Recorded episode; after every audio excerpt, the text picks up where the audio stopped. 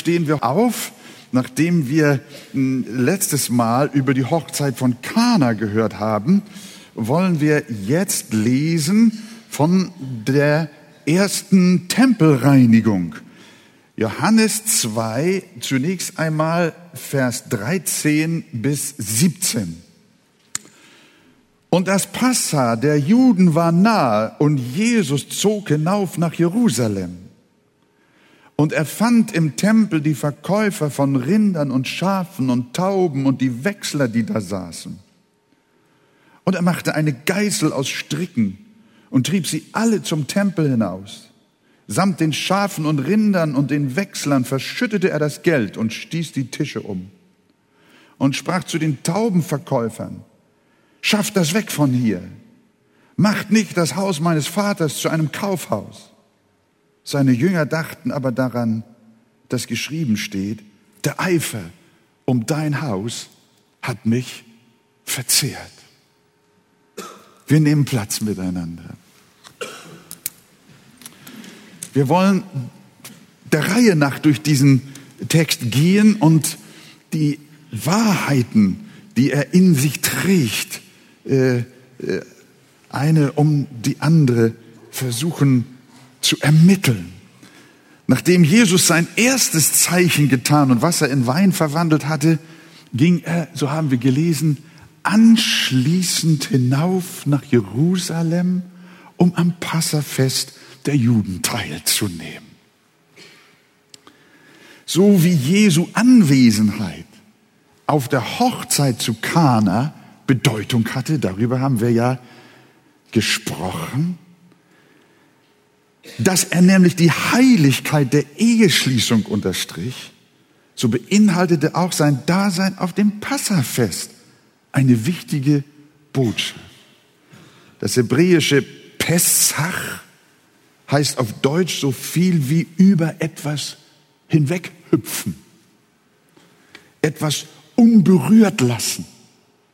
Das erinnert an die Geschichte jener Nacht in Israel, als jeder Vater in Israel noch im Lande der Sklaverei in Ägypten ein Lamm schlachten sollte. Und dieses Lamm sollte, das Blut dieses Lammes sollte an die beiden Seitenpfosten, an die Oberschwelle der Haustür gestrichen werden. Und dann sollte das bedeuten, dass der Gerichtsengel Gottes an diesem Haus vorübergeht. Es überspringt. Pessach. Das ist es. Alle Erstgeburt in Ägypten wurde getötet als Gericht Gottes. Aber dieses Gericht ging am Hause der Juden vorbei, weil dort stellvertretend Blut vergossen wurde. Das Lamm. Das ist der Gedanke des Passa. Als ständige Erinnerung an diese Befreiung aus Ägypten sollte Israel nun jährlich ein Passafest feiern. Aber nicht mehr jeder in seinem eigenen Haus, sondern nach dem Gesetz durften die Lämmer nur noch am Ort des Heiligtums in Gemeinschaft geschlachtet werden. Haben wir das verstanden? Das Originalfest feierte jeder in seinem eigenen Hause und ein Lamm wurde geschlachtet und es wurde das Blut gesprengt und es wurde aufgegessen. Aber bei der jährlichen Erinnerung an dieses Fest, an diesen Befreiungstag aus der Sklaverei Ägyptens, da sollte nicht mehr jeder in seinem eigenen Haus dieses Lamm schlachten, sondern jeder sollte es mitbringen zum Tempel. Und es war ein gemeinschaftliches Fest. Jedes Jahr in ganz Israel. Und nun lesen wir von Jesus, das Passafest der Juden war nah und wer war auch da? Jesus. Jesus wollte dabei sein. Er war Jude und liebte sein Volk und identifizierte sich mit ihrem Glauben beim Passa, dem Fest der Befreiung wollte er nicht fehlen, sondern mit seinem Volk im Tempel anbeten und der Gnade gedenken, die der Herr dem Volk Israel einst in Ägypten erwiesen hat.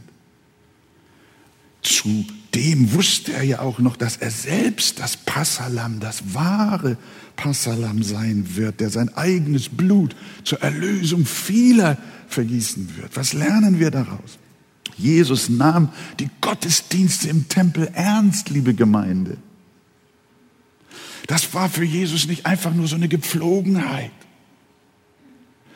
sondern Jesus ging hin mit ganzer Aufmerksamkeit, mit ganzer Hingabe. Er nahm teil an der Botschaft, die hinter dem Passafest stand. Er fehlte nicht und schob nicht vor, verhindert zu sein oder was Wichtigeres zu tun zu haben. Seine Devise war schon mit zwölf Jahren, wisst ihr nicht, dass ich sein muss in dem, das meines Vaters ist. Der Tempel war sein Zuhause. Die Gemeinde ist unser Zuhause. Und das ist die Frage, ob wir auch diese wunderbare Haltung haben wie unser Herr. Gehen wir in den Gottesdienst, lesen wir die Bibel, haben wir unser Gebet, gehen wir hin, beten wir an, feiern wir leidenschaftlich das Abendmahl, das Passa des Neuen Testamentes. Ja, Jesus hat es getan. Folgen wir mit Freuden seinem Beispiel. Und Jesus ging hinauf nach Jerusalem zum Passafest. Welch ein starker Satz. Und was begegnet Jesus nun dort, als er zum Tempel kommt? Man könnte sagen, ein verwahrloster Gottesdienst.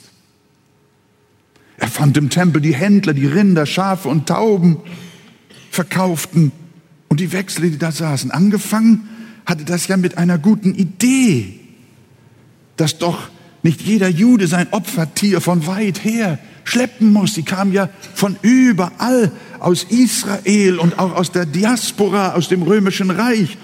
Und äh, dann war es doch sehr angenehm, wenn sie vor Ort sich dann das Tier kaufen konnten, besorgen konnten, dass sie zur Ehre Gottes und aus Dankbarkeit opfern wollten.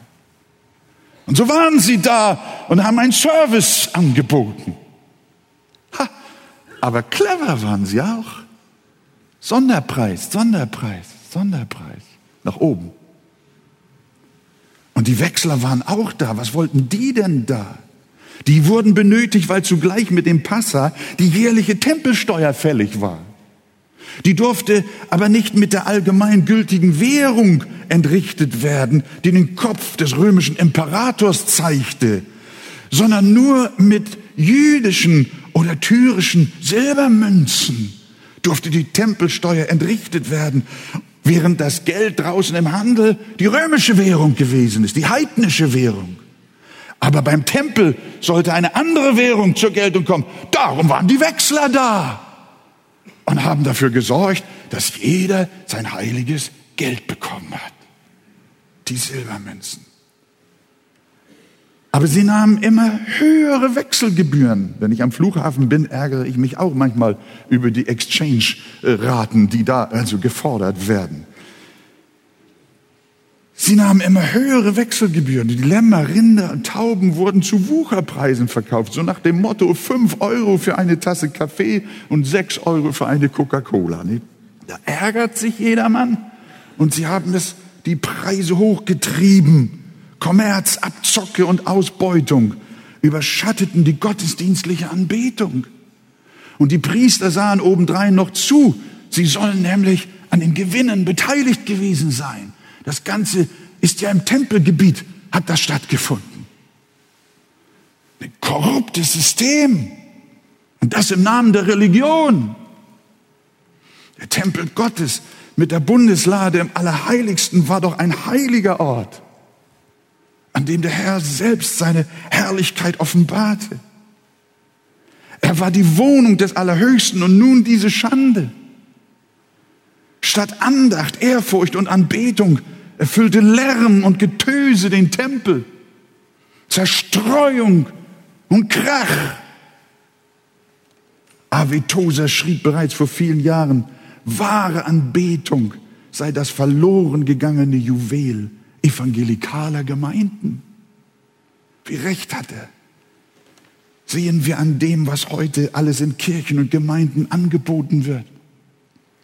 Der Markt der Möglichkeiten, so nennt man es auf den Kirchentagen. Kürzlich wurde berichtet, dass ein evangelikaler Pastor ein pornografisches Männermagazin in seiner Kirche kostenlos verteilen ließ. Warum hat er das getan? Natürlich, er wollte Leute in die Kirche kriegen. Da sind Gottesdienste für Tiere ja noch nichts dagegen. Die gab es schon im Tempel zu Jesu Zeit. Aber egal, ob Zirkus, Clownerie oder sonstiges Entertainment, Hauptsache, man kriegt Leute in die Kirche. Da fragt man sich wirklich, was ist los im Tempel Gottes? Wenn man fragt, wie wir Gott am besten anbeten sollen, auch unter uns, wenn man fragt, wie soll unsere Anbetung gestaltet werden, dann kann ich euch sagen, kriegen wir nicht zehn, sondern hundert und noch mehr verschiedene Antworten. Der eine ist dafür, dass wir mit Musik und der andere ohne Musik. Der andere will eine Geige und eine Oboe und eine Flöte und der andere will eine Trommel und eine E-Gitarre. Der eine will die Hände heben und am liebsten noch tanzen und ein anderer will gar nichts tun, nur die Hände falten und stille sein. Oh, man kann, man kann Fragen aufwerfen. Aber liebe Gemeinde, ist die Form bei der Anbetung das Entscheidende? Ich glaube, es ist Gott ein Gräuel, wenn die Gemeinde sich um das Äußere der Anbetung streitet und nicht wirklich ihre Herzen voll Besinnung und voller Konzentration auf den lebendigen Herrn ausrichtet und aus der Tiefe des Herzens den Herrn anbetet. Wie begegnet Jesus nun der Geschäftigkeit in seinem Tempel? Mit Liebe? Oh ja, kommt gleich wieder. Wir dürfen doch nicht so, wir dürfen doch nicht so hart sein. Irgendwie passt diese Geschichte von der Tempelreinigung nicht so ganz mit dem Bild und der Vorstellung zusammen, die wir doch eigentlich von Jesus und dem milden, lieben Heiland haben, nicht wahr? Nein, er reagiert eben nicht in diesem Fall mit einer erwarteten Liebe, nicht mit Toleranz. Nein, in dieser Situation redet Jesus nicht von Liebe, sondern er legt einen leidenschaftlichen Eifer um die Ehre Gottes an den Tag. Er schlägt eine Bresche für Ehrfurcht im Hause Gottes. Er machte eine Geißel, so haben wir gelesen, aus Stricken und trieb sie alle zum Tempel hinaus, samt den Schafen und Rindern und schüttete den Wechseln das Geld aus und stieß die Tische um und sprach zu denen, die, die Tauben verkauften, tragt das weg und macht nicht meines Vaters Haus zum Kaufhaus. Seine Jünger aber dachten daran, dass geschrieben steht, der Eifer um dein Haus hat mich gefressen. Hat Jesus sich hier tatsächlich vielleicht ein bisschen vergessen? Ist er doch etwas zu sehr aus der Haut gefahren? Hatte die ganze Geschichte vielleicht doch noch was mit Jezorn vielleicht noch zu tun, mit Empörung, Entrüstung, mit fleischlicher Aktion und Reaktion? Ihr Lieben, ich glaube, wir müssen hier etwas sehen und etwas lernen. Die Frage ist, dürfen wir uns auch so verhalten und zum Beispiel aus Empörung über die massenhafte Tötung vorgeburtlicher Kinder die Tische in Abtreibungspraxen umstoßen? Nein, niemals. Es ist empörend, was geschieht. Es ist empörend, wie die Ehre Gottes verletzt wird. Es ist empörend, wie mit ungeborenem Leben umgegangen wird, mit Menschen umgegangen wird, die nur ein, ein Makel hatten, dass sie noch nicht geboren waren. Menschenwürde. Denn er ist immer noch Gott. Wir dürfen nicht so reagieren. Was Jesus darf, dürfen wir noch lange nicht, denn er ist immer noch Gott und Richter aller Menschen. Wir aber nicht. Seine Botschaft an uns, wie lautet sie? Recht euch nicht selbst, meine Lieben, sondern gebt Raum dem Zorn Gottes, denn es steht geschrieben, die Rache ist mein, ich will vergelten, spricht der Herr. Wir haben niemals Gewalt anzuwenden. Christen ist niemals Gewalt erlaubt. Wenn aber ihr Herr Gericht auf Erden übt, dann ist das etwas ganz anderes. Verstehen wir das? Jesus agiert hier nicht als Menschensohn, sondern er agiert hier als Gottessohn, dem Richter über die Lebendigen und die Toten. Dieser Christus, der hier gehandelt hat, wird auch einmal im Gericht handeln und denen die Strafe geben, die sie verdient haben. Das sagt hier der Bibel, rächt euch nicht selbst, die Rache ist mein, ich will vergelten, spricht der Herr. Hier bei der Tempelreinigung hat Jesus in der Tat Gericht geübt und die religiöse Heuchelei jener Zeit mit aller Entschiedenheit gebrandmarkt. Und das wird auch, das wird er auch heute tun. Er wird keine Kirche, das auch unsere nicht, wird keine Kirche und keine Gemeinde schonen, die die Ehrfurcht des lebendigen Gottes mit Füßen tritt. Denn die Heiligkeit Gottes steht auf dem Spiel. Gott ist ein heiliger Gott. Und sein Tempel ist ein heiliger Ort. Der Ort, da seine Ehre wohnt. Und was hier im Tempel geschah, ist schon durch den Propheten Malachi geweissagt worden. Und bald wird kommen zu seinem Tempel der Herr, den ihr begehrt. Siehe, er, siehe, er kommt, spricht der Herr Zebot. Wer wird aber den Tag seines Kommens ertragen können? Und wer wird bestehen, wenn er erscheint? Liebe Gemeinde, wir müssen uns auch fragen, was wird Jesus tun, wenn er zum Tempel dieser Gemeinde kommt? Ein Christentum, das keine Furcht Gottes mehr im Herzen hat, deren Anbetung nur in Gepflogenheiten äußerer Form und Zerstreuung besteht, wird niemals bleiben können. Darum heißt es in unserem Text weiter, seine Jünger aber dachten daran, dass geschrieben steht, der Eifer um dein Haus wird mich fressen. Jesus eiferte um das Haus des Herrn. Die Schmähungen Gottes haben sein Herz zerrissen. Ihr könnt euch erinnern, als Israel ein goldenes Kalb baute, während Mose in der Gegenwart Gottes weilte. Und er kommt herunter und er sieht, wie sie dieses goldene Kalb als ihren Götzen benutzen und die Ehre Gottes schmähen und die Heiligkeit Gottes verachten und den lebendigen Gott mit einem gegossenen Tier gleichsetzen. Was hat Mose aus Eifer getan? Er nahm die Tafel und zerbrach sie als Ausdruck einer heiligen Empörung. Das war nicht Jezorn, das war nicht Wut, sondern das war ein Eifer, den wir bei Mose lesen, den wir bei Jesus sehen, den wir bei Paulus sehen. Männer und Frauen Gottes können es nicht ertragen, und sie dulden es auch nicht, wenn die Ehre ihres dreimal heiligen Gottes von irgendjemandem in den Schmutz getreten wird. Jesus nahm die Geißel, das tun wir nicht. Dazu haben wir kein Recht. Aber den Mund aufmachen, ist uns gesagt. Schweigen, wenn Gott, unser Herr und Heiland und Erlöser, verlästert wird kann ein wiedergeborener Christ nicht schweigen und ganz apathisch und gemütlich die Sache übergehen.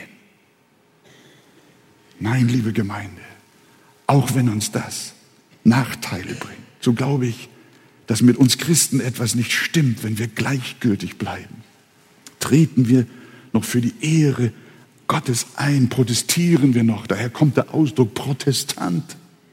Das waren mal Menschen, die für das Evangelium eingetreten sind und protestiert haben gegen falsche Lehre, gegen Aberglaube, gegen religiöse Heuchelei und Gesetzes- und Werke Christentum. Sie haben protestiert. Sie haben sich nicht damit abgefunden, dass die Unwahrheit triumphierte und die Wahrheit da niederlag. Sie haben es nicht hingenommen, dass der lebendige Gott beleidigt und in seiner Ehre geschändet wurde. Mose stand auf. Christus stand auf. Die Reformatoren sind aufgestanden. Und wenn es Menschen heute gibt, die aufstehen sollten, dann sind das Christen, die Jesus Christus durch den Heiligen Geist im Herzen haben. Sagt ihr Amen dazu? So viele sind es, die mit ihrem Glauben durch, aufgrund ihres Glaubens verfolgt werden, die in den Gefängnissen sitzen, die den Tod in Kauf nehmen. Unsere verfolgten Schwestern und Brüder heute wie damals seit eh und je. Wir sollten sie nicht allein lassen. Warum schweigen wir? Weil uns alles egal ist. Die Hauptsache, wir haben unsere Ruhe. Aber Jesus war nicht bereit, einen ehrfurchtslosen Gottesdienst hinzunehmen, auch wenn ihm das den Tod kostete.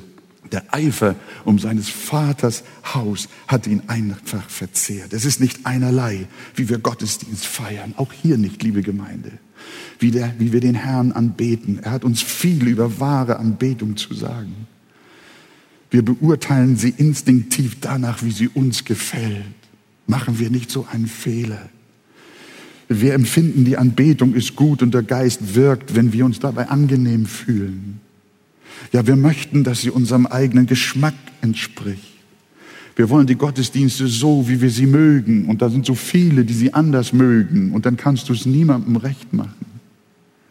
Aber ich glaube, es ist Gott ein Gräuel, wenn wir uns über Formen streiten, wenn wir uns über Gesangs- und Musikstile ereifern, wenn wir unseren Gottesdienst an diesen äußeren Dingen festmachen, dann sollten wir uns nicht wundern, wenn Gott uns warnt. Ich mag eure Versammlungen nicht riechen. Tu weg von mir das Geplärr deiner Lieder, denn ich mag dein Hafenspiel nicht hören. Es ströme aber recht wie Wasser und die Gerechtigkeit wie ein nie versiegender Bach. Was heißt das?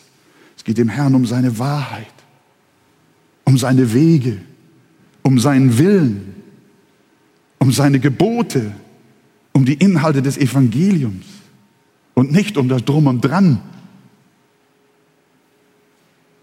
Es geht um die Wahrheit, um Jesus. Sind wir erfasst worden vom Evangelium. Gott schaut nicht auf moderne Musik oder Klassik, auf Orgel oder Gitarre, sondern Jesus schaut auf unser Herz. Er schaut jetzt auf dein Herz, wie demütig es ist. Wie ist mein Herz in diesem Gottesdienst gerade jetzt beschaffen? Denn so spricht der Hohe und Erhabene, ich wohne bei denen, die zerschlagenen und demütigen Geistes sind. Ein demütiges und zerbrochenes Herz ist Gott angenehm. Gerade jetzt, unsere Anbetung wird Gott wohlgefallen, wenn wir ein zerbrochenes Herz haben und ein bußfertiger Geist in uns wohnt. Das ist ein rechter Gottesdienst. Das ist Anbetung, die dem Herrn zur Ehre gereicht. Davon waren die Händler und Wechsler im Tempel weit entfernt, ein Tovabu. Aber wenn unsere Anbetung Jesus verherrlichen und wirklich zu seiner Ehre und Freude sein soll, dann werden wir uns nicht ablenken lassen und nur ein Gottesdienstritual hier heute mitmachen, sondern wir werden den Herrn lieben von ganzem Herzen. Wir werden ihn anbeten von ganzem Herzen, von ganzer Seele, von ganzem Gemüt und von allen unseren Kräften. Das schenke uns der Herr, gerade jetzt in diesem Augenblick, dass wir unseren Gott und Herrn und Heiland aus der Tiefe unseres Herzens anbeten und sagen, Gott, ich stehe vor dir. Sei mir Sünder gnädig. Ich möchte dich anbeten im Geist und in der Wahrheit. Gott, helfe uns dazu. Und das war's, was Jesus nicht gesehen hat im Tempel. Er hat keinen ehrlichen Gottesdienst gesehen. Und das brachte ihn, das brachte ihn auf. Lasst uns aufstehen, die Geschichte weiterlesen.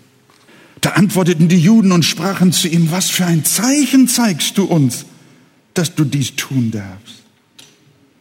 Jesus antwortete und sprach zu ihnen, brech diesen Tempel ab und in drei Tagen will ich ihn aufrichten. Da sprachen die Juden, in 46 Jahren ist dieser Tempel erbaut worden.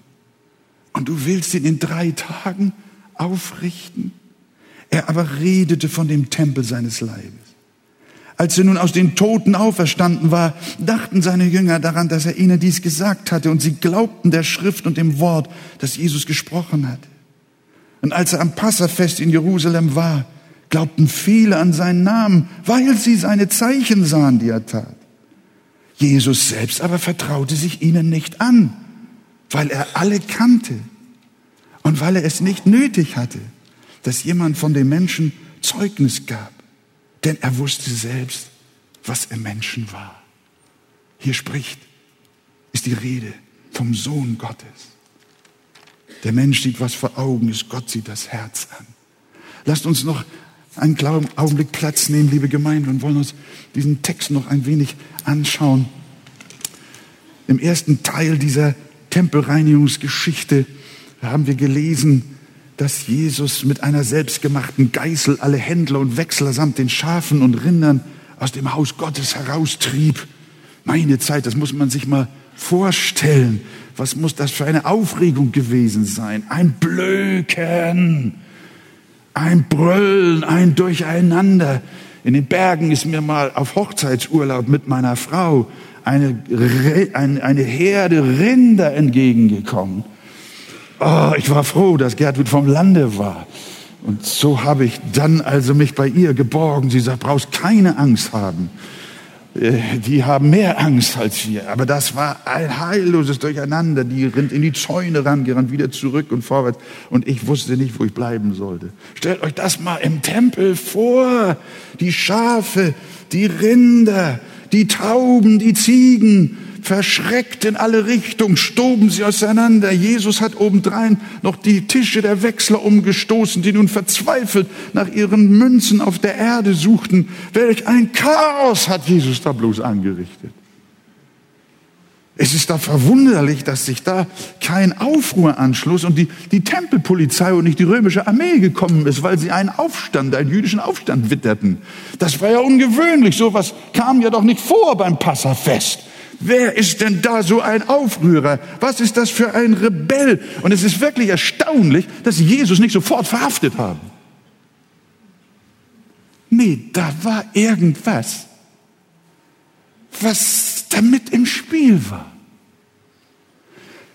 Lediglich die wachhabenden Juden fragten, hey du, was zeigst du für ein Zeichen, dass du dies tun darfst?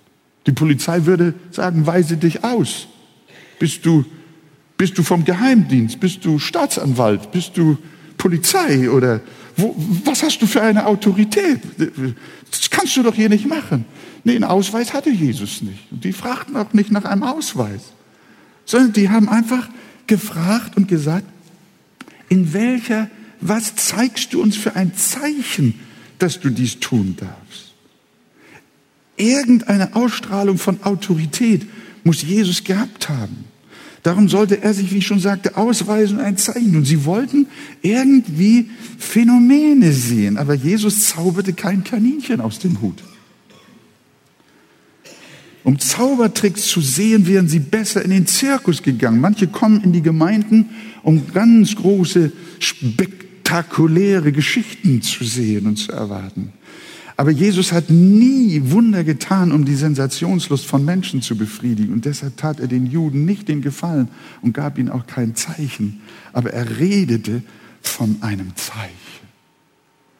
Er redete von einem Zeichen. Wovon hat er gesprochen? Brecht diesen Tempel ab und in drei Tagen will ich ihn aufrichten. Das war ja die Höhe erst den Gottesdienst stören und dann noch sagen, sie sollen den ganzen Tempel abreißen. Man muss sich mal in die Lage versetzen. Wir kennen die Geschichte vor dem Hintergrund des Evangeliums. Wir kennen die Geschichte vor dem Hintergrund der Gemeinde Jesu, die es seit 2000 Jahren gibt und des Evangeliums. Aber diese Menschen hatten gar nichts und wussten gar nicht. Und Jesus sagt, ja, ich gebe euch ein Zeichen, reißt hier mal diesen Tempel nieder und dann werde ich ihn euch in drei Tagen wieder aufbauen. Wow, so ein Zeichen haben sie auch nun wieder nicht gewollt, nicht wahr? Das, das war nur, und dann haben sie nur gesagt, Mensch, Kerl, 46 Jahre ist hier schon am, sind wir hier schon am Bauen. Und der Tempel ist immer noch nicht fertig. Und du willst ihn abreißen und in drei Tagen wieder aufbauen. Irgendwas stimmt nicht. Ja, ja, so ist das. Jesus redet da manchmal in Rätseln, in Gleichnissen. Aber er hat eine Botschaft, ihr Lieben. Ihr seht, liebe Gemeinde, alle Werke, die Jesus tat, sie weisen zum Kreuz hin. Erinnern wir uns noch einmal an die Hochzeit zu Kana, hatten wir ja letzten Sonntag.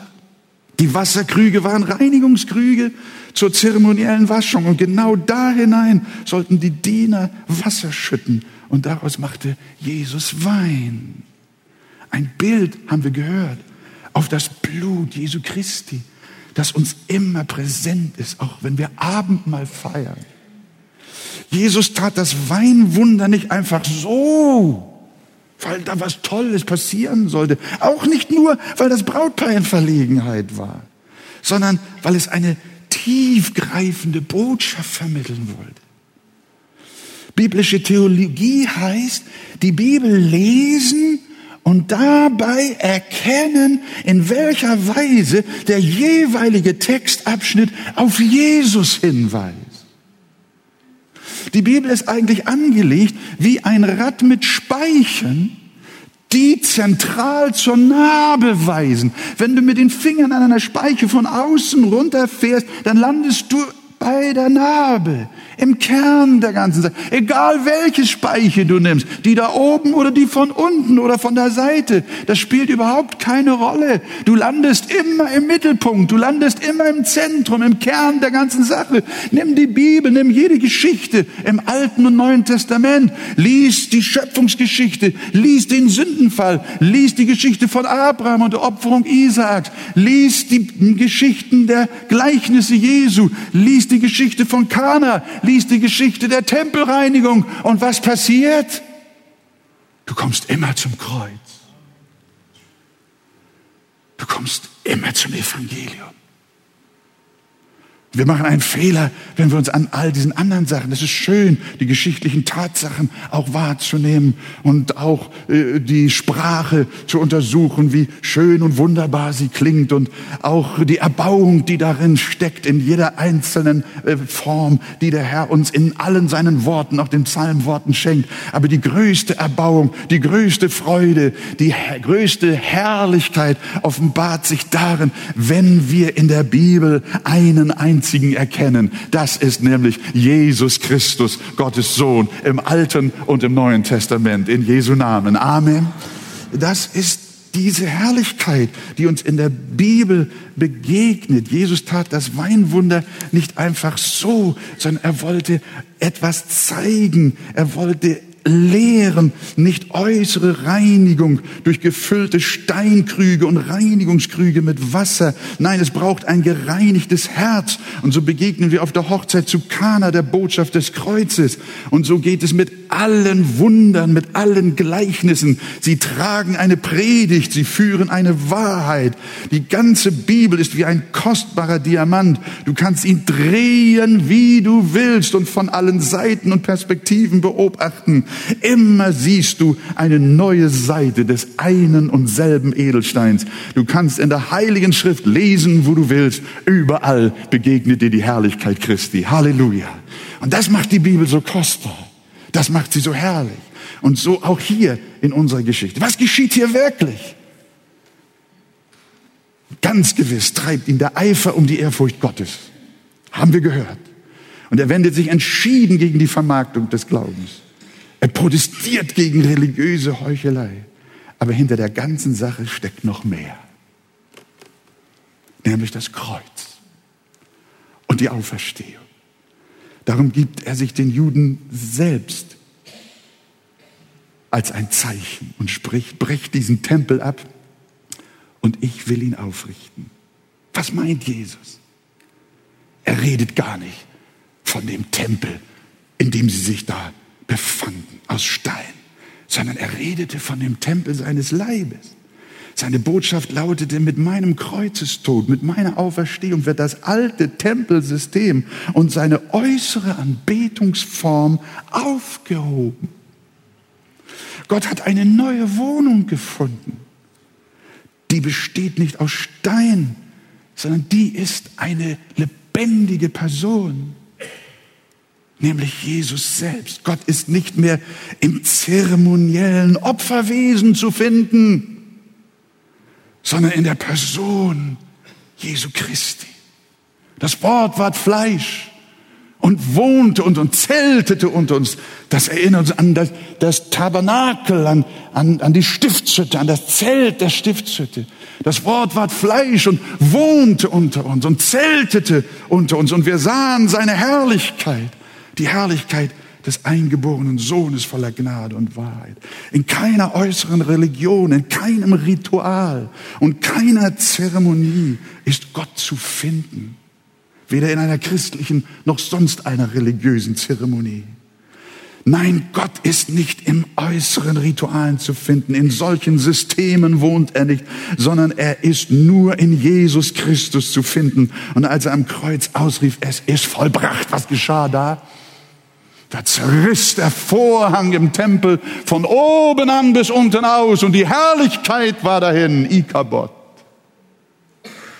Liebe Gemeinde, Jesus predigt, während er den Tempel reinigt. Jesus lehrt, während er mit den Juden spricht. Seine Jünger rätseln, die Menschen rätseln. Aber Jesus lehrt, Jesus predigt. Der Tempel war wie ein Bild vom Wirklichen. Er war ein Schatten, ein Gleichnis von dem Wahren, das kommen sollte. Wenn du ein Bild von deiner Verlobten hast, freust du dich darüber und schaust es dir ganz gewiss immer an, besonders wenn sie weit weg von dir wohnt. Das war meine Situation. In den 60er Jahren war ich mit meiner süßen Verlobten, mit der ich heute noch verheiratet sein darf. Und wir hatten weder Telefon, noch Auto, noch Internet, ja, noch sonst was hatten wir. Ja, wir hatten nur die Deutsche Bundesbahn. Und dann konnten wir uns kaum sehen. Aber ich hatte ein Bild von ihr. Oh. So ein Bild kann was ganz Herrliches sein. Aber eines Tages kam sie. Solange sie noch nicht da war, habe ich das Bild geküsst.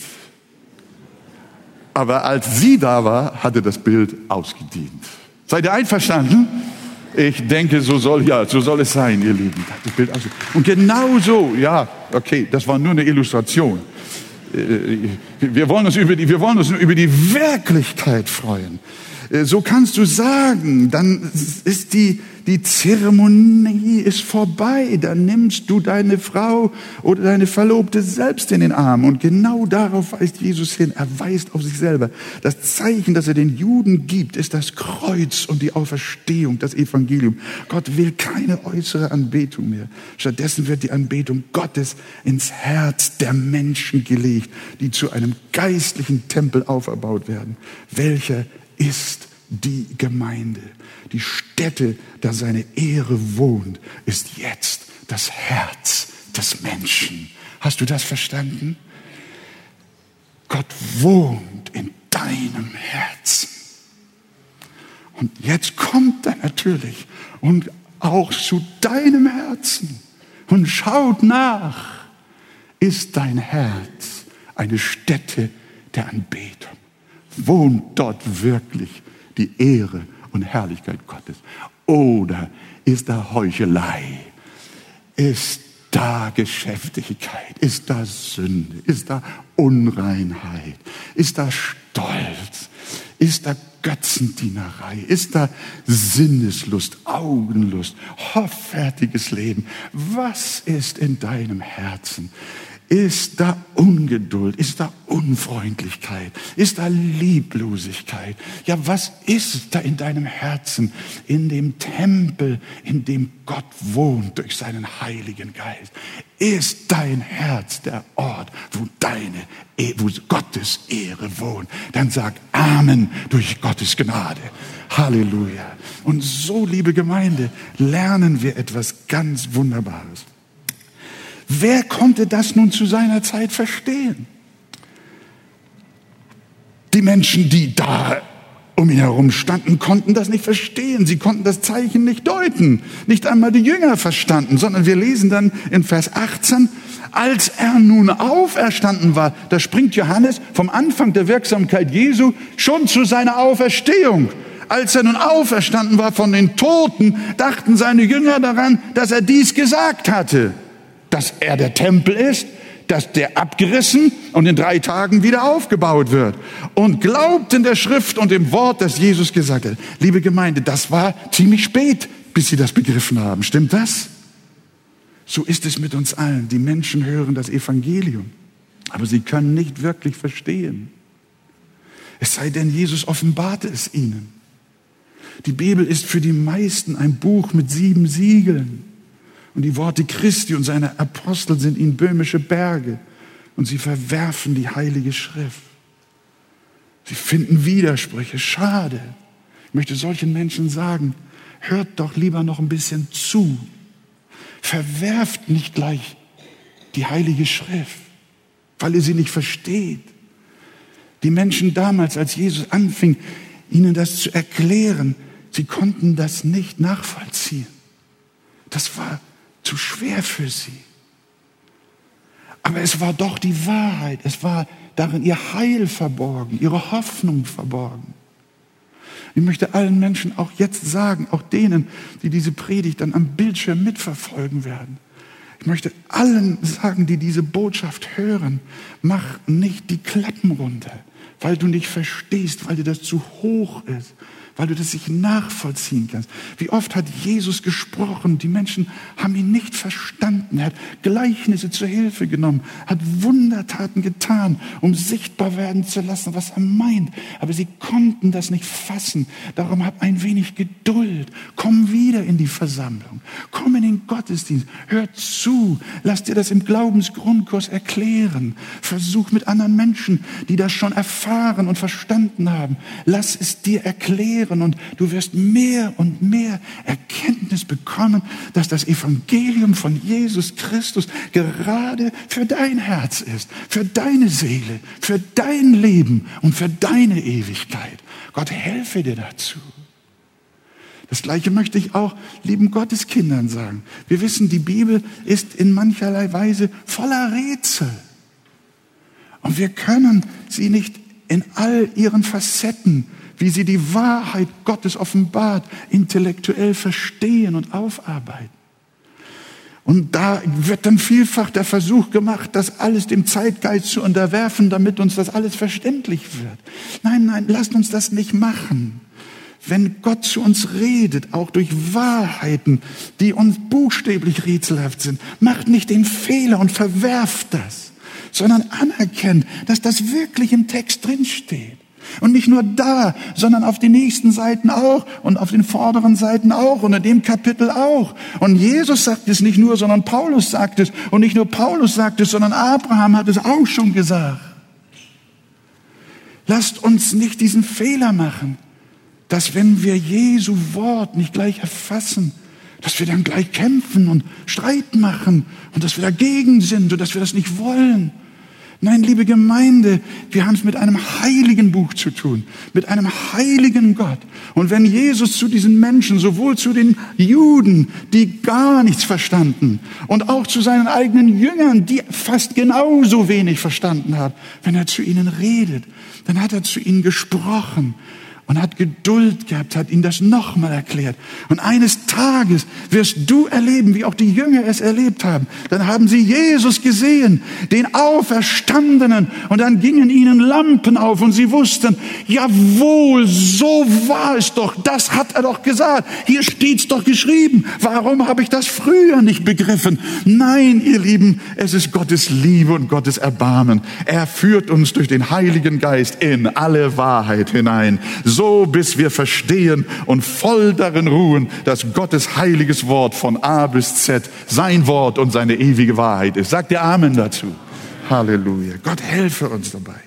Ja, nun ist meine Zeit rum und wir wollen vielleicht nur einen Schlussgedanken noch hier sagen, der ja auch vorkommt. Zum Schluss kommt dann hier noch ein interessantes Statement, als aber am Passafest in Jerusalem als er Passafest in Jerusalem war, glaubten viele an seinen Namen, da sie die Zeichen sahen, die er tat. Aber Jesus vertraute sich ihnen nicht an, denn er kannte sie alle und bedurfte nicht, dass ihm jemand Zeugnis gab vom Menschen, denn er wusste, was im Menschen war. Die Menschen waren offensichtlich so von der Person Jesu fasziniert, dass sie allein schon aufgrund seines Auftretens und seiner Zeichen an ihn glaubten. Aber Jesus, das ist hochinteressant. Sie glaubten an ihn, aber Jesus hat sich ihnen nicht anvertraut. Da war irgendeine Unechtheit. Irgendwas hat mit diesen Menschen nicht gestimmt. Und Jakobus sagt, so ist auch der Glaube, wenn er nicht Werke hat, tot in sich selber. Das ist ein Appell. Das meint, wenn der Glaube nichts anderes als Zeichen und Wunder sucht, nicht aber ein verändertes Leben, dann handelt es sich um toten Glauben. Wir sind gerne äh, daran interessiert, äh, äh, mir geht es manchmal so, wenn die Gemeinde kräftig platscht und applaudiert, nicht wahr? dann war der Chorlied sehr gut. Oh, dann haben wir ein Zeichen gehabt. Oh, die haben alle applaudiert. Laut und kräftig und stark und mächtig. Und wenn nur dreieinhalb applaudieren, wenn der Chor gesungen hat. Oh, das, äh, wir hatten kein Zeichen. Nein, ihr Lieben. Wir denken, wenn viele Menschen vorne stehen, dann haben wir ein Zeichen. Nein, es geht nicht um die Zeichen. Es geht um das, was im Herzen passiert. Wir denken immer, wenn wir, wenn wir so bestimmte äh, offenkundige Manifestationen und Bestätigungen haben, das nennen wir dann Geisteswirken. Liebe Gemeinde, wir müssen vorsichtig sein. Der Wind weht, wo er will. Du hörst sein Sausen wohl. Du weißt nicht, woher er kommt und wohin er geht. So ist es mit denen, die aus dem Geist geboren sind. Wir haben Briefe bekommen von Menschen, die am Pfingstgottesdienst hier teilgenommen haben.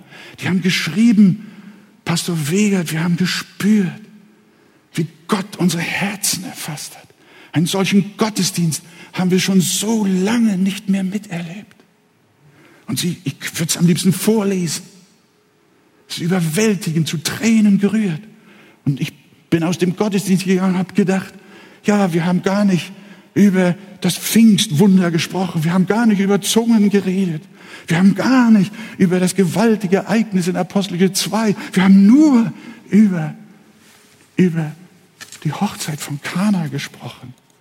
Aber Freunde, der Geist hat gewirkt. Ich will euch den Brief nicht vorlesen, es würde zu lange sein, aber den ersten Teil hier, eines dieser bezeugen. Sehr geehrter Pastor Wegert, nicht über das Pfingstereignis direkt, gemäß der Apostelgeschichte hatten Sie gestern gepredigt, sondern über das erste Zeichen, was Jesus tat. Wie wir wissen, hatte diese Offenbarung seiner Verherrlichung den Glauben der Jünger erst beginnen lassen. Es war die Feuertaufe, die ihren Geist versiegelte. Und diesen durfte ich gestern in ihrer Gemeinde erleben. Das möchte ich hiermit mit Lob und Dank bestätigen. Wo darf noch aufgerufen werden, dass für unseren Herrn jede Scheidung ein Gräuel ist, was ich nur unterstreichen kann. In derselben Demut und Nüchternheit, diese Botschaften nahm ich befreiend auf und konnte meine Freude mit meinen Nachbarn im Saal teilen. Ich hätte gern Pfingstgrüße mit ihnen ausgetauscht, doch konnte ich sie bei diesen vielen Besuchern nicht entdecken. Deshalb auf diesem Weg frohe Pfingsten. Der Brief ist noch länger, würde jetzt die Zeit sprengen. Liebe Gemeinde, Gott wirkt auf verborgene Weise. Er wirkt auch ohne, dass wir mit Augen sehen. Wir leben nicht im Schauen, sondern wir leben im Glauben. Und was Gott an den Herzen wirkt, bleibt uns zu jetzt verborgen, aber dann wird es offenbar. Der Glaube, nicht der Glaube, der Zeichen und Wunder verlangt. Sind viele da, die sagen, Herr, Herr, haben wir nicht in deinem Namen Zeichen und Wunder getan? Haben wir nicht geweissagt? Haben wir nicht dies getan? Und Jesus sagt, nein, ich habe euch noch nie gekannt, sondern die sind es, die den Willen tun meines Vaters im Himmel, die zu mir gehören.